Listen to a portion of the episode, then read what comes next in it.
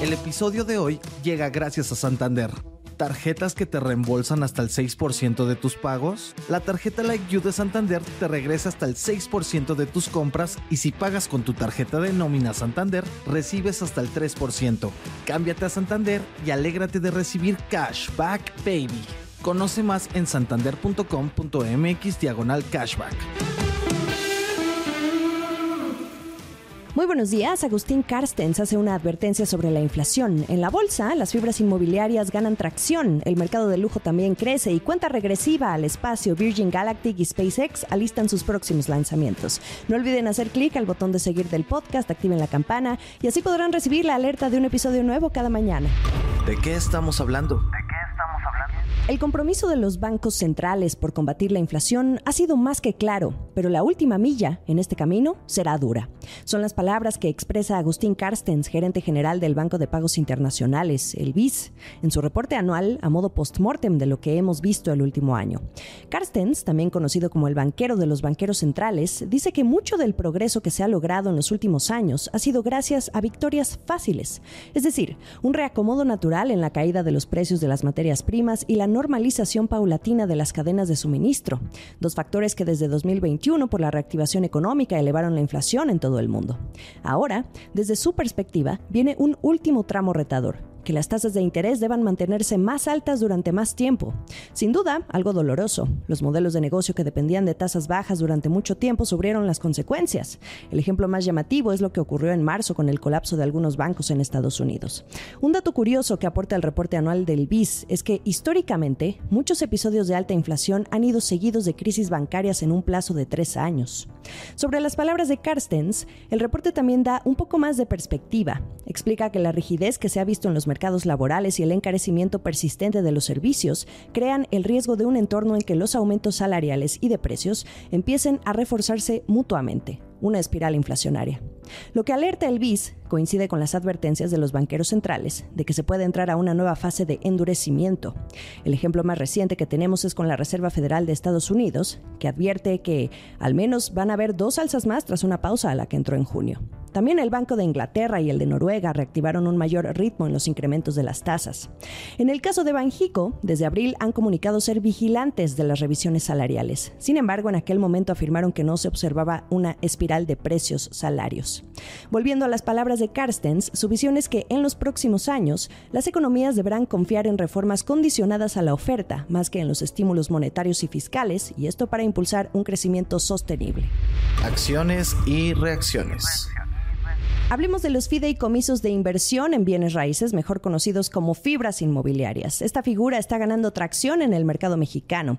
Crecen a doble dígito. Un nuevo reporte de GBM estudia el desempeño que han tenido en lo que va del año.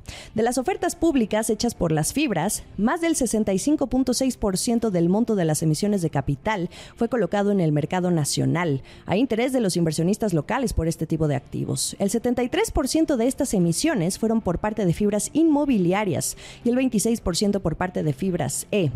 Algunos de estos recursos ya están siendo destinados a proyectos directamente relacionados con el nearshoring, sobre todo las fibras industriales, cuyos activos suelen rentarse bajo contratos de largo plazo y en dólares. Por ejemplo, hace unos días, Fibra Prologis anunció que está en proceso de compra de más propiedades para ampliar su portafolio, esto ante la demanda que ya ven por la relocalización de empresas de Asia a México.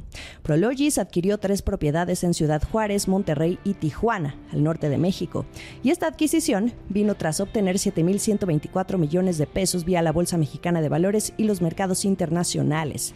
También Fibra Monterrey hizo una adquisición en marzo, Fibra Nova u otras que han anunciado la construcción de nuevos desarrollos como Terrafina. Todos los planes enfocados al norte de México. Probablemente la tendencia se mantenga a medida que aumenta la demanda por el efecto del nearshoring y eso significa más búsqueda de recursos en el mercado. Esto es el dato del día. ¿Ustedes buscan comprar menos pero mejor? Para Bain Company, cuando se trata de lujo, esa está siendo la tendencia. Con todo e incertidumbre en materia económica, las personas están comprando. Según los cálculos de esta consultora global, el mercado de artículos personales de lujo en 2022 tuvo un récord, 376 mil millones de dólares, y en el primer trimestre de 2023 la tendencia se ha mantenido. ¿Qué está haciendo crecer al mercado del lujo? La baja gradual de la inflación, hay más confianza por parte de los consumidores, la reapertura en China, ya sin políticas de COVID-0, y también el impulso que se ha registrado desde países como Japón, la estrella emergente tanto de clientes locales e internacionales, y otros países del sudeste asiático donde se ve mucho gasto de turistas rusos. Ahora, si hay ganadores, también hay posibles perdedores. Anótense a Estados Unidos como el país en la mira por la desaceleración económica y la cautela que puede existir entre los consumidores. De ahí que mejor elijan bien lo que se van a embolsar.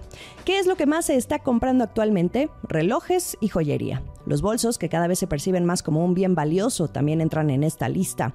También está el calzado, especialmente en Asia, y esto no incluye ningún tipo de zapato deportivo. En belleza, lo que está de moda también son los perfumes catalogados como de nicho, es decir, nada de fragancias comunes. En este segmento, las tiendas duty free juegan un rol especial. Según Bain Company, la recuperación es positiva gracias a la normalización del tránsito de turistas. ¿Qué esperar el resto de 2023 respecto al mercado de lujo? En el mejor de los escenarios, un crecimiento de entre el 9 y 12% frente a 2022. Y en uno donde la desaceleración afecte más de lo esperado a mercados maduros, entonces se espera un crecimiento de entre 5 y 8%. El último sorbo. Cuenta regresiva. Esta semana se prevé que Virgin Galactic del multimillonario Richard Branson comience sus vuelos comerciales al espacio y a partir de agosto ya entre en modo regular, es decir, servicio mensual para clientes. Serán misiones científicas y para astronautas privados, así las llama la empresa a cargo de Michael Cole Glazer. El primer vuelo, llamado Galactic 01, está programado para ocurrir entre el 27 y 30 de junio y va a llevar a dar la vuelta a tres miembros de las Fuerzas Aéreas y del Consejo Nacional de Investigación italianos. Será una misión científica relacionada a la microgravedad. El despegue se podrá ver a través de su página web. Y pasemos a otra empresa del rubro, SpaceX de Elon Musk. ¿Recuerdan aquel lanzamiento fallido que hubo en abril desde Texas? Bueno, Elon Musk dio un par de actualizaciones. Dice que desde entonces le han hecho más de mil cambios a Starship y según él ya tiene más posibilidades de éxito para su próximo lanzamiento. Esto lo dijo a la reportera Ashley Vance de Bloomberg durante un space de Twitter este fin de semana. El cohete Starship está diseñado para transportar carga y eventualmente personas a destinos del espacio profundo como la Luna y Marte. Al menos eso es lo que intenta el señor Musk, quien dice que es probable que la inversión en este proyecto se acerque a los 3 mil millones de dólares este año.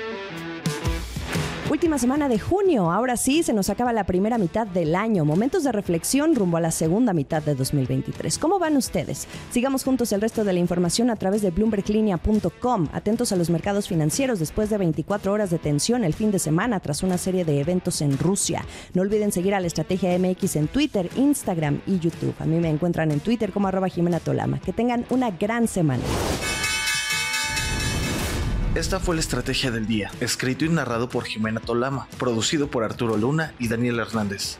Que tengas un día muy productivo.